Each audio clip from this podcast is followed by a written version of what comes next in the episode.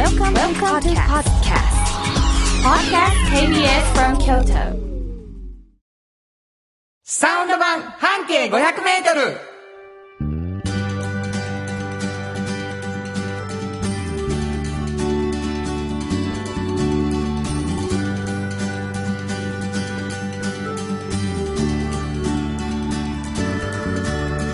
こんにちはフリーマガジン半径 500m 編集長の炎上真子です。サウンドロゴクリエイターの原田博之です9月26日になりましたはい。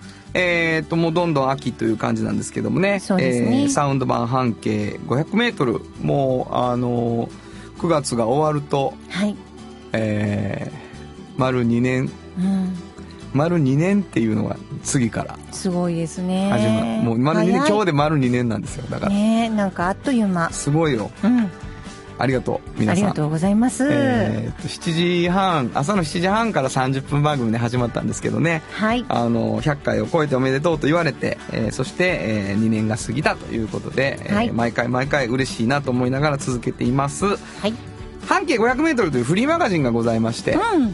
これどういうフリーマガジン？これは、あのー京都の市バスのあるバス停からうん、半径 500m をみんなで歩きまして、うん。えーこの人はすごいなという方を見つけて、で、その方にインタビューして、記事にしているような、そんな本なんですけどね。すごいんです、はい。この影響力が。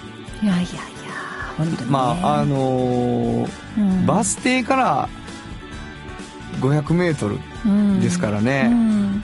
その広いようで狭いし。そうです。そこをギュッてね見つめて、うん。あの毎回一号一号出していくっていう、ん。面白いですよね。そうですね。知らないもんですよ、案外。そうやろうな。500m ちゃんと歩くと。いろんなもんあるんやろうな。本当に発見が多い。そうやろうね、えーまあその編集長炎上さんが、はい。あの取材の中で見つけている面白い話をたくさんしていただくっていうのがこの番組の主軸にございまして。はい。で。私はサウンドロゴクリエイターということでこの後流れますけどね、えーコマーシャルソング作ったりとか、まあ、ミュージシャンなので、えーいろいろやってます、えー今日は歌も歌おうかなと思ってるんでね、えー最後までお付き合いください、えー皆さんからのお便りをこの番組お待ちしております。メールアドレス教えてください。はい。えー、メールアドレスは500アットマーク KBS ドット京都。数字で500アットマーク KBS ドット京都。こちらまでお願いします。ということで KBS 京都ラジオからお送りしていきます。サウンド版半径 500m 今日も張り切って参りましょう。サウンド版半径500メートル。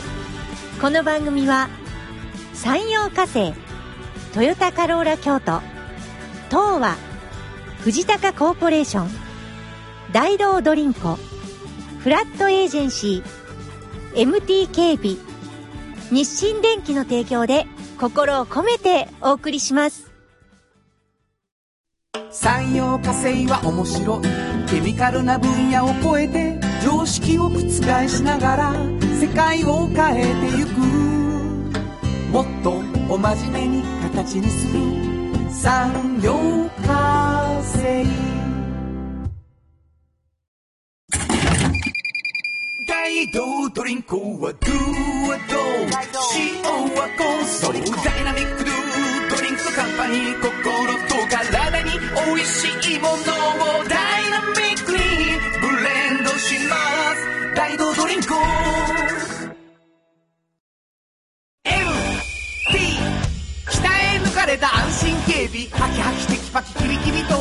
誇りを持って信頼できる警備に努めます感動のあるセキュリティサービスも提供する株式会社 MT 新庫編集長の今日の半径500メートル。このコーナーでは京都市バスのバス停半径 500m のエリアをご紹介するフリーマガジン半径 500m 編集長炎上進行がページに載せきれなかったこぼれ話を紹介します。はい。お便りが来ています。はいありがとうございます。ありがとうございます琵琶湖さんです。はい原田さん、炎上さん、こんにちは。こんにちはこんにちは。今日は病室で楽しみながら聞いていますよ。あ少し暑さが増ししになり夜も寝やすくなりましたね。ちょっと前のお便りですね。うんうんうん番組の放送回数も100回に到達。おめでとうございます。ありがとうございます。ありがとうございます。今日が104回とね、2年ですけどもね。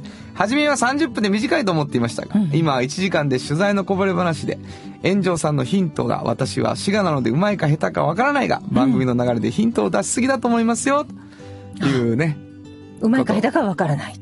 うまい方です。いや、ちょっと待って待って。こらこら。一応言うとこうと思って。こら待って。えー、これ何のことをおっしゃってるかというとですね、はいはい琵琶湖さんのお便りなんですけど、はいはい今から半径、えー、500メートルからの取材日記というのをね、取材日記じゃない、あの、こぼれ話をはいお願いするというわけですね。で、今日の半径500メートルは、どこのバス停かというのをうん言いません。うんうん。ね。これもう第1回からずっとそのコンセプトで来てるわけです。はいはい。ただ、どこのバス停かを推測はしてほしい。うんだから、ちょっとヒントをいただく。うんうんうんで、最後に発表する。はいこういう流れでございます。はい。ね。で、このヒントをいただくんですけど、うん編集長園長さんのヒントが、うんもうほとんどピンポイントで分かっちゃうやんみたいなね、なるほど。こととか、うん。ぼんやりしすぎてて分からなすぎるやん、うんいうこととかがあって、うん。あのー、怒ってるやん、もいや、今日どっちで行こうかなと。で、ちゃうやん、そちゃうやん。ちょうどいいのでくれ。あはいはいはいちょうどいいのでくはいはいれ。はいはいはい。どっちで行こうかなっちゃう。なるほどなるほど。うんはい。いけんの？行きます。でも皆さんにはバス停の名前は言いませんが、この辺かなという推測を立てていただくというヒントです。今日のバス停どの辺ですか？はい。ちょっとね、これ、い一か八か言ってみますね。はいこれがどう出るのか。はいどう出るかですよね。えっと、そのバス停は、うん。大学病院の近所です。ね？なかなかわかりに、なんかわかるようでわからへんでしょ？大学病院の近所。これはあの、京都のう、んうん。えー、市バスですから。そうですよ。京都の大学病院ですよね。そうです、そうです。京都の大大学学病院の近くのはいバス停。いくつかあるでしょ？大学病院ね。うん。そんななかったでした？いや、わかんないですけど。いや、結構ありません？大学病院って。これでいけんのかな？行くか、このまま。うん、何個かあるでしょ？はい。多分う、ん。あの、まあ、もうええわ。本当ですか？すいません。すいません。ほとんど言ってるに近いかな。そうかな？そうでもない。そそうやな。バス停の名前は大学病院なんてつきませんよ。ついてんのついてませんよ。全あなるほど然ついてません。だから、ちょっと大学病院、京都の大学病院で言えば、うんああそこかあそこやなぐらいのね、うんうん感じの中で探してください。近所のバス停ですね。おいおいおいはいおいはい。だから大学病院の先生もよう来られるんです。おこのカレー屋さんに。あ、カレー屋なの今日。そうなんですわあ、大学病院の近くのカレー屋で、慎吾さんのメガネにかなうカレー屋ね。そうなんです。はいそして、うんそしてね、ここのおばちゃん。はい。この人も、あのーかなりのお年なんです。高齢なんですね。はいはいまあ本当に高齢。でも、30歳の時からもう、おばあちゃんとかおばちゃんって言われてあるんですよ。10歳からはい。大丈夫かな？もうこの店をやり始めてね。つまり、でえっと、そこのカレー屋さんでは、はいえー、オーナーがおばちゃん。そうです。もうおばあちゃん。はい。はい。なんですね。で、えっと、ニット帽をいつも被ってはりうわ、ます。俺もう分かったかも。でしょ？ニット帽でわかるんですよ。なるほど。はい。まあ、大学病院とニット帽、カレー屋で分かったら、やっぱこれ、ちょっと共通ですよね。あそこやって分かると思う。そうやな。はい。いや、わからん。まだ合ってるか分からん。聞くわ、店の名前を。もう、もう言いますか？え、言うときましょうか言って。あの、ビーアント。そうやろな。そうやと思ったわ。わかります？はい。ビーアントね、ここ。知ってる人は知ってると思いますけどね。でしょでしょカウンターだけのそうです。カレー屋さんね。でね、もう、まあ、ここのカレーをね、はいいろいろ形容することって多いと思うんですけど、はいはいはいおばちゃんとなんていうカレーやと思うっていうのを話し合ってたんですけあ、ど、こう取材の時にな。はい。辛いカレーなんです。とにかく辛いです、うちのはと。え、もう、創業当初はもうよう喧嘩なったんですって。辛すぎるやろ。辛すぎるんちゃうんかと。でも、あの、その時は旦那さんの方がよく出てきたはったので、はいはいはい旦那さんがもう、そんなんやったらもう帰っていいとか言って、喧嘩にそういうことなって。言うよな。そうなんです。もう本当にそうなんですよ。でももう辛いの。で、だから甘口っていうのがやっとあるんですけど、甘口でも私はちょっと辛いんです。あ、そうですか。はい。でも甘口が登場したのも割と最近のことやって言わはるんですよい。や、そうかも。うん。あのー、ビアンさん、僕は行く、行くカレー屋さんなはい。ので、はい。あの、甘口、野菜とか甘口やもんな。そうです、そうです。ちょっとね。ねはいちょっと、はいはあだからまあ甘口と辛口と両方あるんですけど、はいはいはい。で、なんでかっていうと、やっぱそれもそのはず、インド人の女性から教わってるんですよ。あ、そうですかも。ともとここはあの、サンドイッチハウスやったんですよ。ほんまに昔。さんへー38年、まあ、この当時が38年、まあ40年以上前ですけど、はいはいはいその時に、本当は、あの、サンドイッチハウスから入ってるんですよ。はい。で、ご主人がもともとドンクにいはったから、独立してそうへえ。マヨネーズも手作りではいはいはい始めはったんですけど、カレーもちょっと出し始めて、カレーがすごい人気が出たから、うんそのインド人の女性が教えたカレーっていうのが。はいでも、あそこターメリックライスじゃないですか。そうなんです黄色い。はいで、サラサラのカレー。はいここで問題です。はいなぜサラサラなんでしょうか？えーっと、はいしっかりとご飯と混ざるように。はい。あの、そういう、ごめんなさい。なぜっていうのはそういうことですね。じゃなくて原因を言ってください。あどういう理由でってどうやってサラサラにしているかそうです。うんと、はいえーっと、そうです。うん。何かが入ってるんですね。いや、何かが入っていないからなんですね。何かが入っていはいえっと、じゃがいもが入っていない。あ、もう、ピンポン、もう一個、人参もなんですけど、はいはいはいじゃがいもと人参を入れてないと、こんなにサラサラするんやで。なるほど、なるほど。ど。これがうちの特徴やで、っておばちゃんは私に。なるほど。で、17種類の、もうクミンシードをはじめとする17種類の、もうスパイスがいっぱい入ってるんですね。はいはいはい。で淡路さんの玉ねぎは8個以上入ってます。おおもう。本当に。でもそんなに甘くないですね。うんね、そうですねう。ん、もう、これ、で、はい、ここでもう一個。もったいも、もったいくんないやねん、これ。ここでは、何カレーを食べますか？これは私の中で正解が。カツカレーに決まってるやんけ。ピンポーン。もうね、ビリヤントでカツカレーでしょ。もうおば、おばちゃんがそうとは限らんって言ってるけど、私はカツカレーです。やっぱそうでしょ？よかった。おばちゃん以上に私は正解を出したい。ここでカツカレーを食べへんのはおかしい。ね、これちょっと言うわ。んあの、数種類あるんですよ、カレー自体は。そうそうで、そう、全、それ、どのルーをかけるかなんですけど、うんうんどのルーでカツカレーにするかなんです。そうそうなんです。そう。よし、知ってるわ。もうおばちゃんがそう書いたらそうです。そうですね。うん。で、カツカレーをね、揚げて、もうすぐ丁寧に揚げてくれはるんですで、その後に、一口サイズに綺麗に切ってくれた後にもう一回同じサイズに直した状態で置いてくれはるんです。そうなんです。よう見てますね、あの描写をですか。もう、そうなんです正解。そうなんです。はい。だから、うわー大きい美味しそうなカツ、でもめっちゃ食べやすいっていう、その二度美味しい感じなんです、ここのカレーは。その通り。でも、福神漬けがもう美味しすぎて、私。そうですね。山盛り食べてしまうな、あそこで。あの、3お怒られる種類のお漬物がね、そう小さい、めっちゃ小さいあれに入っててね。福神と、で、緑色の細かいやつと、ね。あとらっきょうとね。らっきょうとね。もうあれはもうもうたまらんので私す。うんで、。それをいつもね、お客さん来るために満タンで渡してくれるんです。そうなんです。はい私が空っぽにするからです。僕も空っぽにするんです。一緒ですね。いや、ほんま、これほんま、息ぴったりでこれ喋ってませんか？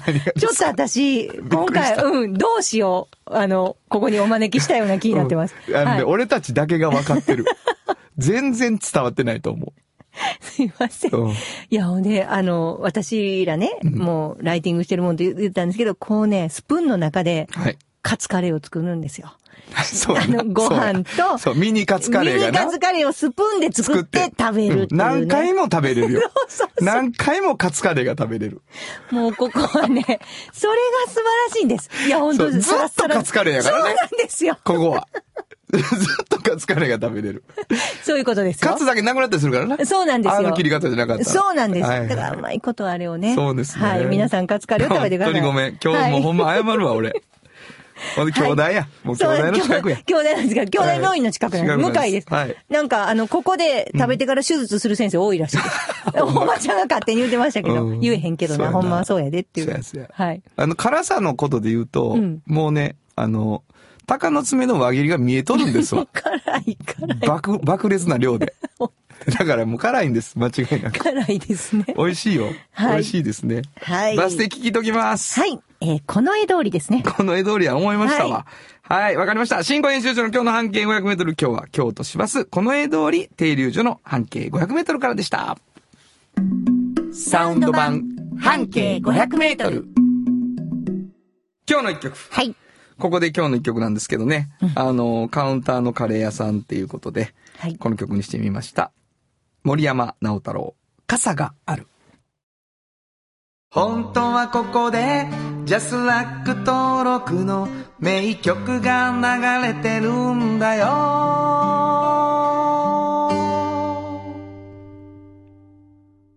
いや、もうあのー傘があるでう、ん。傘がないをやっぱちょっと思い出すっていうところがあってですね。要するにね。はい。何かがそういうオマージュ感があるかなとは思うんですけどね。えー、お送りしたの森山直太朗、傘があるでした。じっと支えて未来を開き京都で100年超えました。大きな電気を使える電気に変えてお役立ち。お役立ち。みんなの暮らしをつなぐのだ。日清電気トヨトヨトヨタカローラ京都。カロカロカローラカローラ京都。京都京都のカローラ京都トヨタの車トヨタの車。大体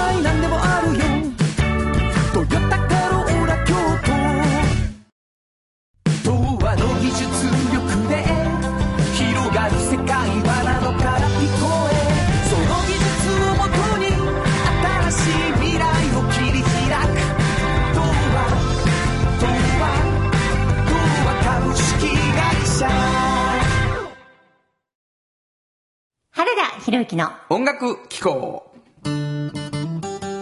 このコーナーは私炎上真子が独断と偏見で原田さんの曲を皆さんにお届けするコーナーです。ありがとうございます。はいえー、9月最終ということで、新曲を、はい。えー、今日はギターでお、演奏したいと思います。楽しみ。もう聞いて。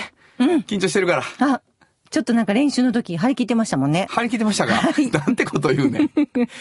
なんてこと言うね。楽しみ。はい。じゃあやってみたいと思います。えー、揺らぎの中でという曲を書きました。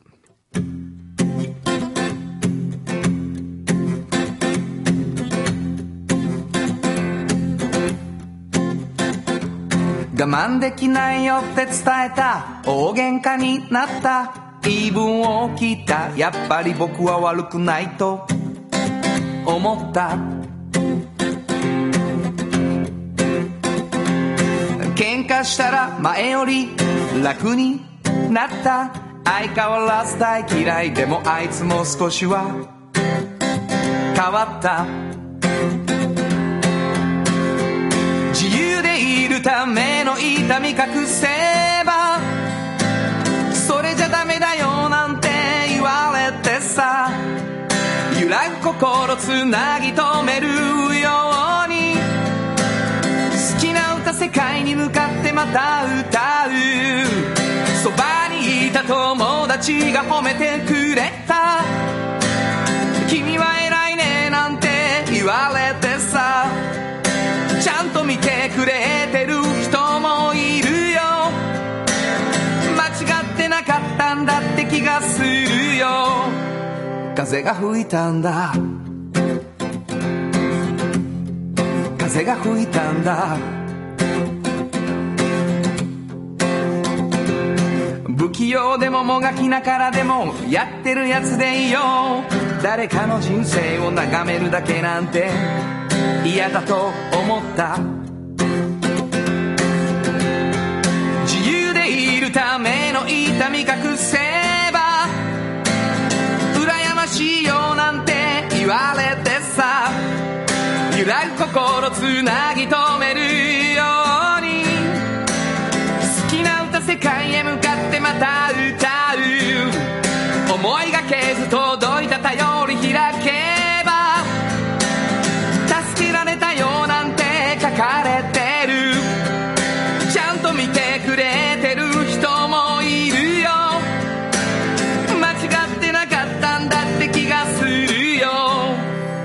風が吹いたんだ風が吹いたんだ風が吹いたんだ風が吹いたんだという曲でございました。ありがとうございます。まあ、あの、あの、ハラダイス相談室というのをですね、はいはいはいえー京都新聞のウェブサイトでずっと続けててね。うんうん。で、なんか、相談に書いた曲を、まあ、一曲にするっていう作業だったんですけど、はいはい。あれ、たくさんの人見てはりますね。あ、そうですか？本当に。ありがとうございます。だってもう20万秒ぐらいいってるでしょ、あれ。そうなんかあるらしい。はい。まあ、あの、嬉しいね。うん。なんとなく。まあでもあのー僕の回答を読んでるというよりは、相談に答えたい人が見てるっていう説があって。うん。でもまあでも続けてて心に響くんでしょう。あの回答が、やっぱり。ほんまか。はい。そして歌で返しているところそう、がね。ありがたいよね。はいえーまたこうやって曲ができていくのも幸せなことだなと思っております。はい。えー月に1回の新曲、頑張って書くので、また聴いてください。はいサウンド話でした。FM94.9MHz。AM1143kHz で KBS 京都ラジオからお送りしています。有薬局半径 500m 物語取材日記このコーナーは京都を中心に展開する調剤薬局有薬局さんにスポットを当てて炎上進行が直に取材してきたお話をしていますがうん。毎月最終週はちょっといい話のラジオドラマをお送りしますそうなんです。ありがとうございます。はいえーもう半年間、あのー毎週ラジオドラマやったんですけどね。はいはいえー月末だけになりまして、はいえーちょっといい話だけが今残ってる状態なんですけど。そうですねセカンドシーズンあるかな？ありますありますある？あるでしょうあるって言ったな。はいはい。まあ、あのーいろんなところで有薬局さんの話が、はいえーっと、フリーペーパーでうもんうんいい話になった。り、で、ここで取材日記があったり、はい。で、ラジオの中でも有薬局さんがということでね、はい。えー主人公とも言えるしゅんくんが、はい。えー有薬局の社員として頑張っておりますので、はい。聞いていただきたいと思います。それでは、どうぞ。お楽しみください。有薬局半径500メートル物語。ここは京都市内にある小さな蕎麦屋長寿庵。そこでは、陰陽師という裏の顔を持つ高倉博士と幸恵夫婦が仲睦まじく店を営んでいました。そこへ、俊という博士の甥っ子が有薬局へ就職し、東京から越してきました。このドラマでは、有薬局で日々成長していく俊が、ちょっといいお話を披露してくれます。さて、今日はどんなエピソードを聞かせてくれるのでしょう？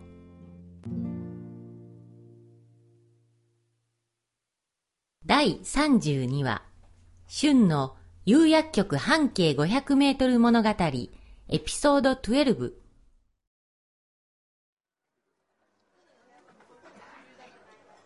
はい、春ちゃん。天ぷらそばよ。ありがとうございます。どない？有薬局の方は。まだまだ勉強中ですね。あところでさ、あそこに座ってるご老人は？ああ、山川さんね。広しおじさんさっきから頭ばっかり下げてるね。もしかして怒られてるの？違う違う。山川さんは、知る人ぞ知る蕎麦打ちの名人なのよ。へえ、たまにお店に来られて、いろいろアドバイスを聞いてるの。そうなんだ。広しおじさんも勉強してるんだね。それにしても、ペコペコしすぎじゃね？これ。シューン。なになに広しおじさん。今念を送ってるんや。またね。ペコペコしながら何なの？今手離されへんけど今日もまたちょっといい話やで。忘れんといてな。だから何なのそれ？ほなよろしくわけがわからない。あ、山川さん、もうお帰りですか？山川さん本当にありがとうございました。またいらしてくださいね。なんかいいことあったの？え？いや、笑ってるし。あいやいや。そういえば僕もさこの間有薬局に勤めてる超ベテランの薬剤師さんとお話しすることがあってね。ひろしさんと山川さんみたいなもんやね。それほど親しいってわけじゃないんだけどね。とにかく面白い方でさなんていうか毎日を一生懸命楽しんでるって感じで。それは頭で分かってても実践するのは大変やな。例えば認知症の方がいる施設に薬を届けるといつも同じ話をする患者さんがいるんだって。いそうやね。うん。でも決して前に聞きましたよとか言わないんだって。いつも初めての気持ちで聞くようにしてるんだってそれはまあまあまあすごいことやな中には病気を隠そうとする患者さんもいるんだよでもその方はちゃんと見ていていつもと様子がおかしいって気がついて何やったの？首を隠しててね実は首が大きく腫れていたんだよ。施設の職員さんにもずっと隠してて。信頼関係の賜物やね。きっと、その人やなかったら見せてくれへんかったんと違うかな。でもね、そうなって入院したら、もう会えなくなるかもしれないでしょ？だから毎日を新鮮で大切にしなきゃって気持ちで患者さんに接してらっしゃるんだよね。私たちも見習わなあかんね。蕎麦屋も一期一会やからな。おかっこいいそ、そうか？蕎麦屋も一期一会やからな。え、なんでもう一回言ったの？あー、ごめん。バージョン変えるわ。蕎麦屋も、いちご。いやそういうことじゃないよ。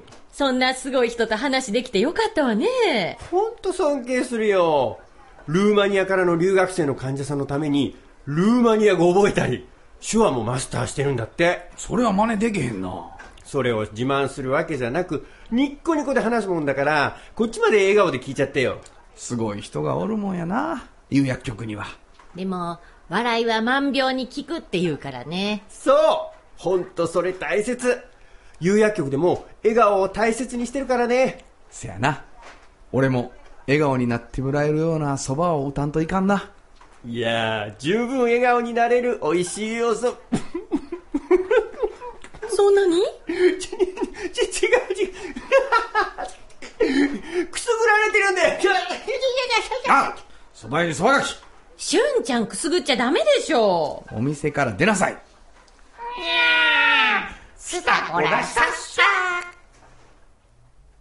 どうだにゃ笑顔にしてやったにゃ なんでまた念なんだよ。なんか言った？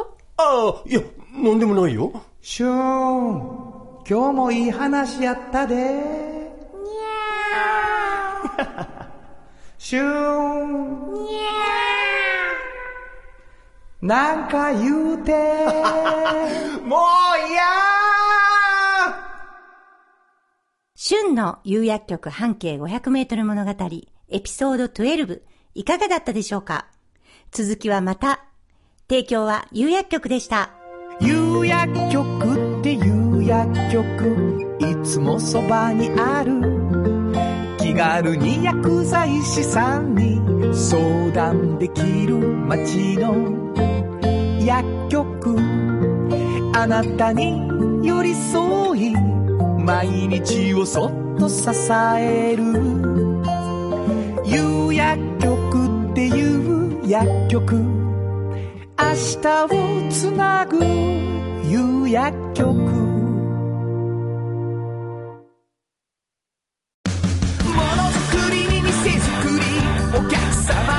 の欲しいを届けるカンパニー。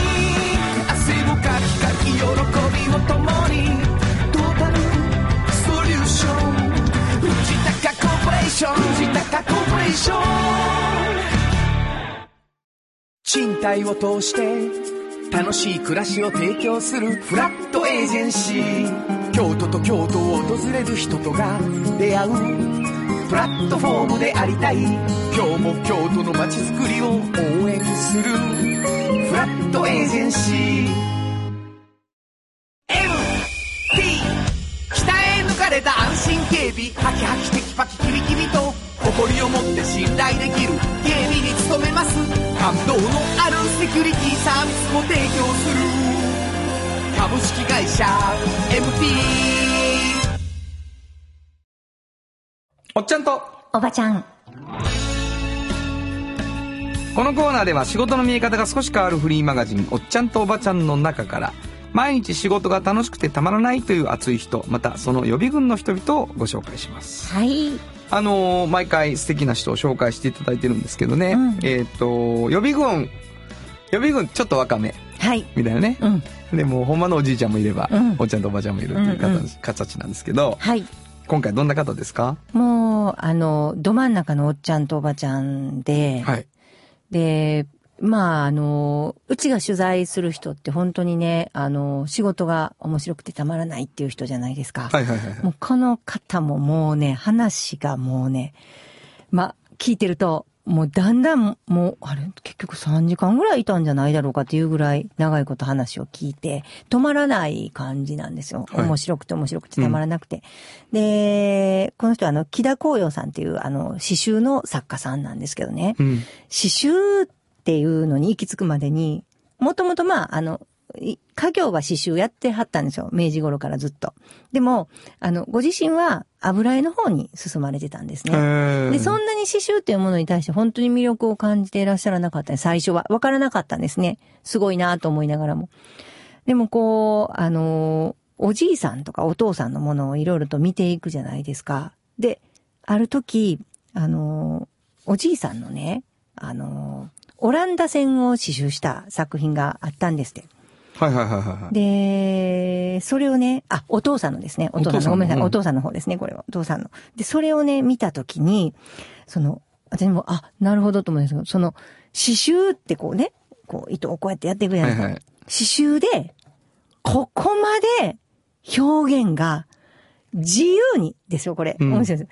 自由に表現ができんのかってことを知らはったんですよ。うん。あの、見てね。はいはいはい。だから私ね、未だにまだ私、わからなかったです。その時、あの、自由にって、い今もなんですけど、はい。自由に表現できるって、刺繍でですよ。そうやんな。不自由に思うわ。不自由に思うでしょ、うんそう。でもね、こんなにも自由にテクスチャーが、あの、作れるのかっていうことに感動して、油絵をやってたけど、刺繍やろうっていうふうに、もう本気で思えはったんですよ。はいはいはい。で、そこから、まあ、ご自身では結構ね、幾何学模様とか、と斬新なね、あの、今風のものを作られてるんですけど、もちろん、そういう、あの、伝統的なものっていうのも修復はいはいはいされる方なんですね。なるほど。だまあ、いろんなものやれ、やられてますけど、その一つに、例えば祇園祭りの化粧品の幕あるんですけど、水引って言われる。ああいうものとかを復元。100年前とかのものど復元されてるんですね。で、復元されるのがね、ものすごい面白いんですって。それはなぜ、なぜかっていうと、100年前の職人が、こもうね、色あせてって何色かわからないですよ。例えば羽のとこ、鳥の羽のとこも、もうなんか、剥げて、もう色が剥げて何色かわからないけど、ピロってめくったら、残ってるんですね。火に焼けてないとこが。はいはいはほんなら真っ赤やったりするんですって。い。なるほど。でも、目の覚めるような。え、この赤やったんや、これ全部って見えるじゃないですか。はいはいはいもう表に見えてるの、こう、剥げた、なんかベージュみたいな色になってるのに、はいはいはいめくったら残ってるんですよ。それをね、見つけた時に、ものすごい高鳴るんですね、胸がなるほどなるほどって。いうような話をね、うん。もう、ものすごい長いことされるわけですよ。はいはいはいどんな面白いかっていうのを。で、それがね、年々分かってきてできるようになってくるでしょ？技術がアップしてくると。はいはいはいそうやなもう面白いのピークにもなってるわけですよ、その人はずずっと。で、もう今ピークやねっていう感じの、その、感情が見えてるおっちゃんと話されたことあります？原田さん。もうね、もうそりゃすごいんです。で、私ね、学生さんに、そういう人に一回話を聞くべきやと思うんですよ。そのもう、どんどん面白くなって、おもろいおもろいおもろいおもろいってなって、ぐわーってなってるおっちゃんとおばちゃん。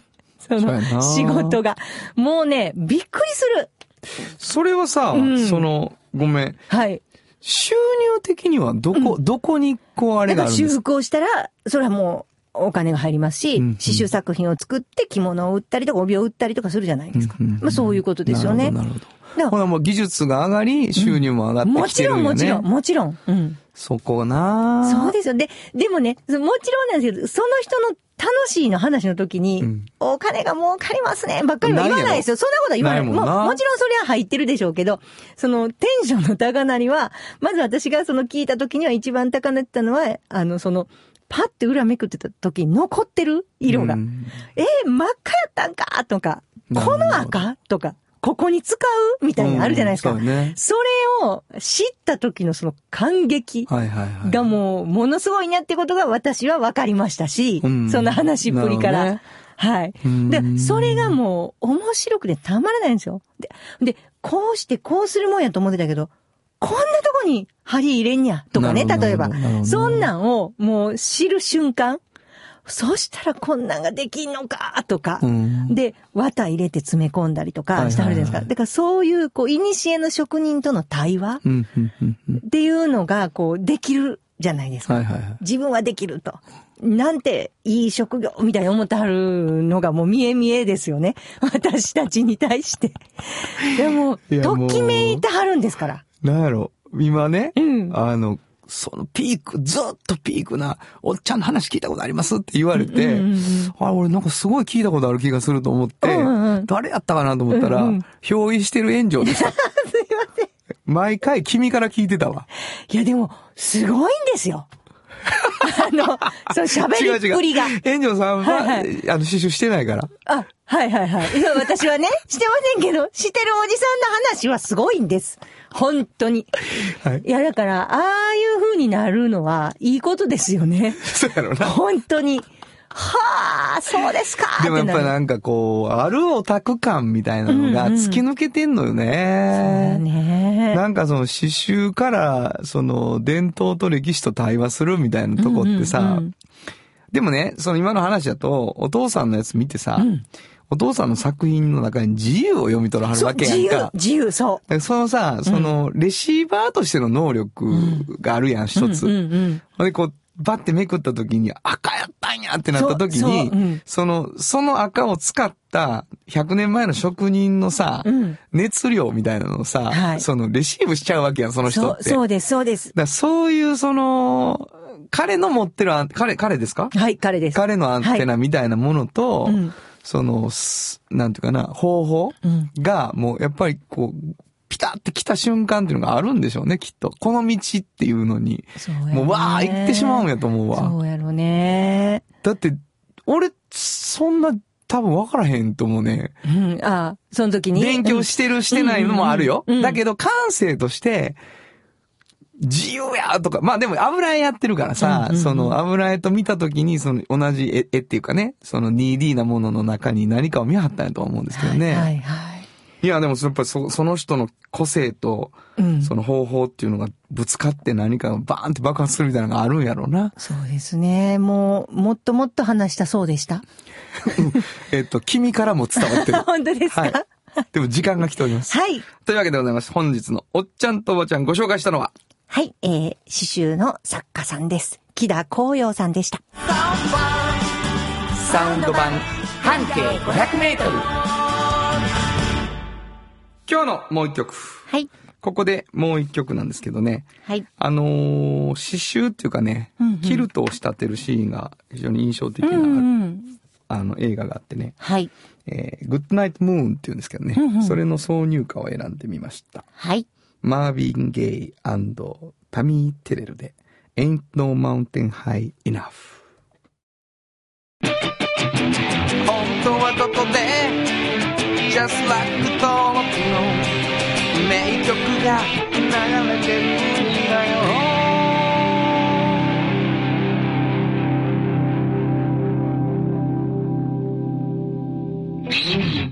ほとんど僕生まれた時ぐらいの そうなんですはいね。。モータウンな感じですね。お送りしたのマービン・ゲイタミー・テレル Ain't No Mountain High Enough でした。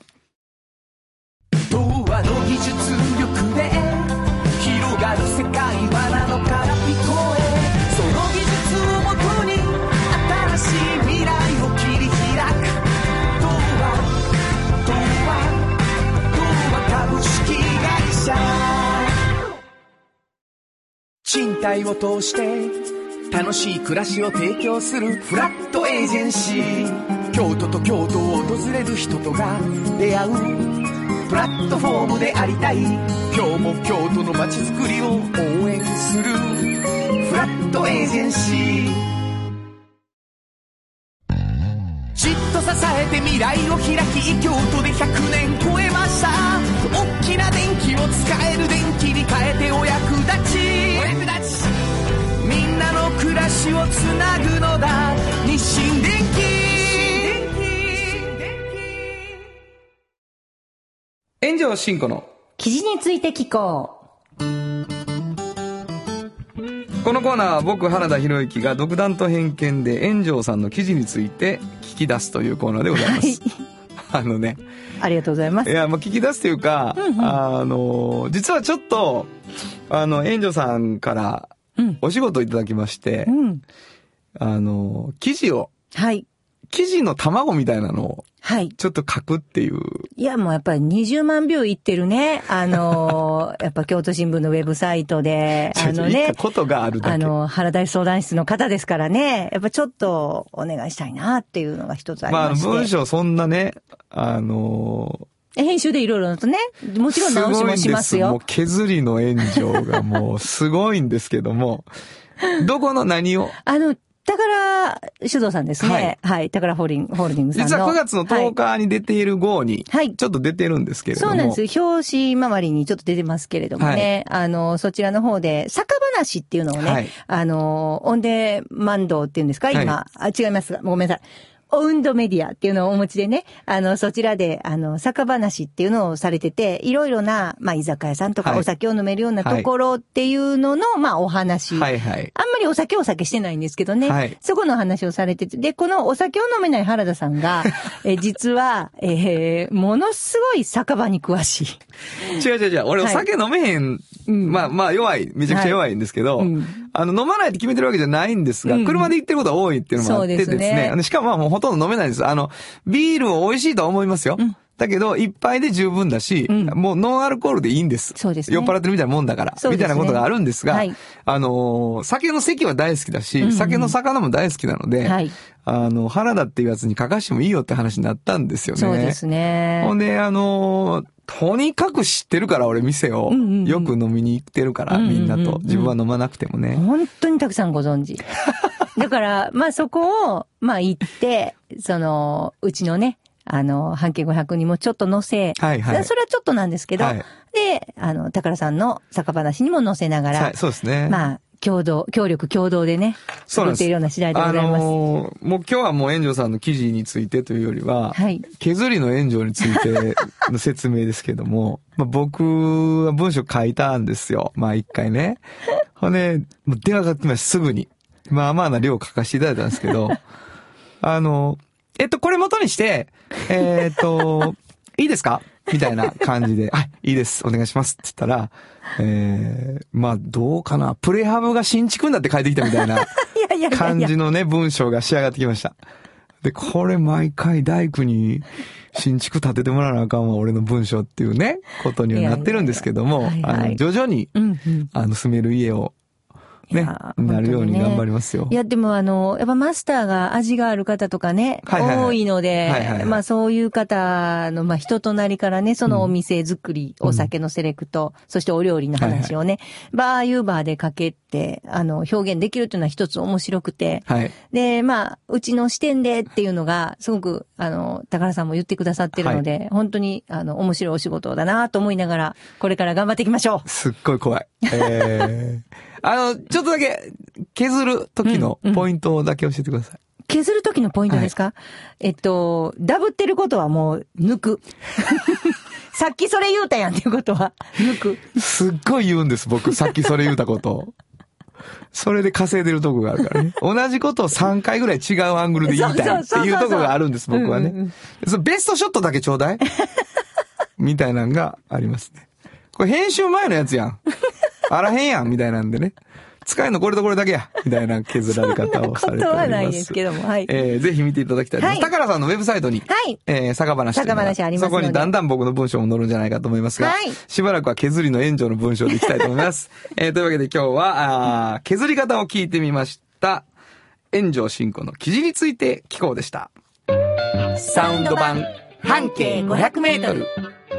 FM94.9 メガヘルツ。AM1143kHz で KBS 京都ラジオからお送りしています。あの話、この一曲。このコーナーは私たちそれぞれがこれまでの人生で印象に残っているちょっといい話をご紹介するとともに、その話にぴったりの一曲をお届けするコーナーです。今日は炎上進行が担当いたします。えー、以前こちらにも来ていただいた松本隆さんが50周年ということでね、あの、いろいろ、まあコロナ禍でなかなかできないことも多いみたいなんですが、なんか京都でも、あの、配信ライブになるのか何かしようかなっていうふうに思ってらっしゃるみたいで、あの、少しお手伝いさせていただくようなことになってるんですけれども、えー改めて、まあ、松本隆さんのその、まあ、50年ということでね、いろいろな歌詞を書かれてるので、あのもう一回ちょっと調べてみたり最近してるんですよね。私はやっぱりハッピーエンドの時の歌詞がすごく好きで、あの、印象に残るものもすごく多いんです。なぜこんなことをちょっと考えるかっていうと、まあ、50周年ってこともあるんですけど、私も今ね、バンドでちょっとだけ歌詞を書かせていただくようになったので、ものすごい歌詞について興味があるんですね。ワクワクいろんな歌詞を、まあ、見てるんですけど、やっぱり、松本隆さんの初期の頃の歌詞、ものすごいそそられますね。で、あの、表現する時の、まあ、擬音語とかも、ものすごく面白いですし、で、まあ、情景が本当に浮かぶ歌詞っていうのが多いかなって思ってます。あの、皆さんハッピーエンドとかってよく聞かれますかね？あの、ちょっと今もし、あの、このラジオを聞いてはったらですね、一度ちょっと何でもいいです。ハッピーエンドの松本隆さんの歌詞一回聞いてみてください。あの、結構日常の、あの、出来事、あの、そんなに今と時代変わってないような感じなんですけど、結構露骨に表現されてます。そして、えー、面白い擬音語がたくさん載っている、あの、書かれているっていうのに、すごい、あの、びっくりされるんじゃないでしょうか。その中でも私、あの、ちょっとシーズンずれましたけど、この曲大好きなんで、えー、この曲をかけたいと思うんですが、あの、ヤックっていうね、あの、ロンドンの、あの、インディーズなんかな、あの、このグループが、あの、カバーしてたんですね。で、これだけちょっと、マリコさんっていう、あの、中の、えっ、ー、と、女性ボーカルがちょっと歌ってるんで、あ、女性が歌ってるんですね。普段は男性歌ってるんですけど、この曲はマリコさん歌ってるので、聴いてみてください。ヤックで夏なんです。本当はここで Just Like 登録の名曲が流れてるんだよ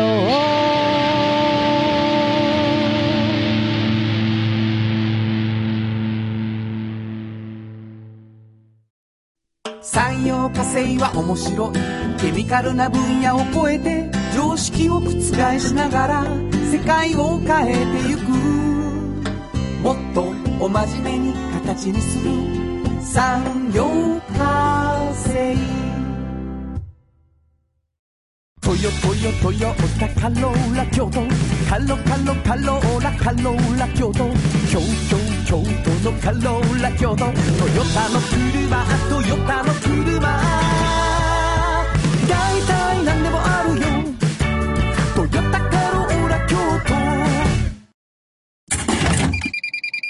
大道ドリンクはドゥはド。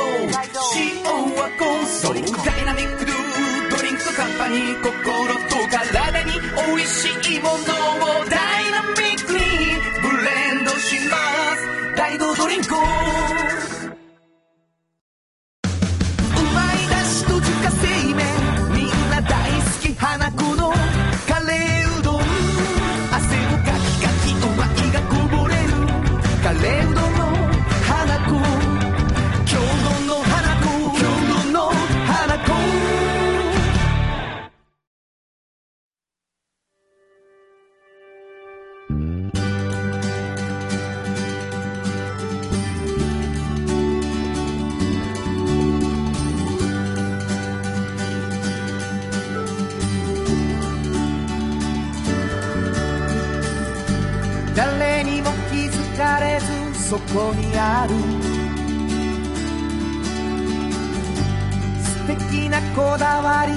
哲学を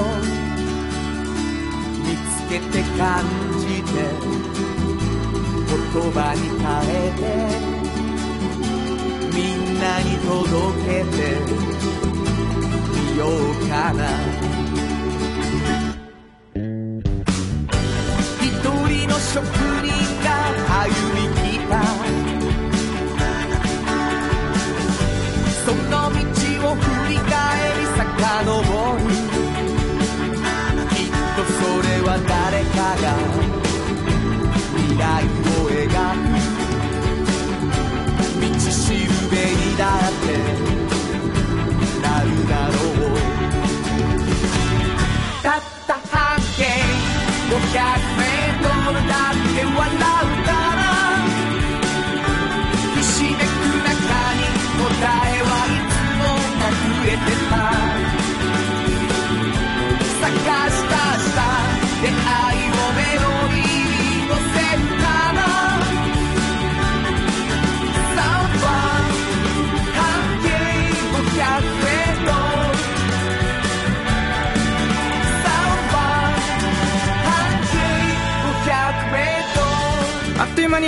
います。はいえー冒頭にも、えー申し上げましたけどもね、本当に皆さんのおかげで、えー丸2年無事に過ぎました。はいありがとう。ありがとうございますえー来週からはい3年目はい始めていくということになります。えー超えていきます。次のはい10月もあります。といすね頑張りますで10月25日に、えーうん日曜日ですけど2時から、えーはいこの番組から派生しているというもう言える、えーラジオハラダイス、まあ、僕がずっと丸山でや10年やったハラダイスライブが今年はコロナのこともあってできないけど、はい。まあ、このラジオがあったので、えー特番にして、えー協力していただいて、はい。えーやろうということになってるので、本当に聞いてほしいなと思っています。はい。